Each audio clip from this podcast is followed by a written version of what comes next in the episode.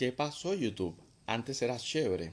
YouTube antes era una plataforma que funcionaba perfectamente hasta que llegó al poder una feminista radical a cambiar las reglas del juego, promocionando el contenido basura de culos y tetas, que es porno suave, básicamente porno para pendejos, y promocionar lo contenido estúpido para embrutecer a la gente. Decir, cada día tenemos una juventud, una generación más débil, más idiota y más cachonda.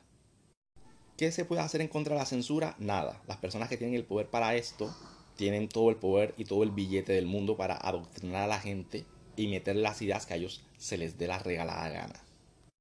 El único consuelo es que la vida es corta, disfruta la a rico, segundo, no tengas hijos y tercero, ponte cómodo, no pierdas el estilo y disfruta del show el adoctrinamiento siempre gana. Si nos metieron la religión y miles de millones de personas en el mundo la creyeron durante muchos años y décadas y siglos, podemos creer lo que sea, nos pueden meter lo que sea en la cabeza.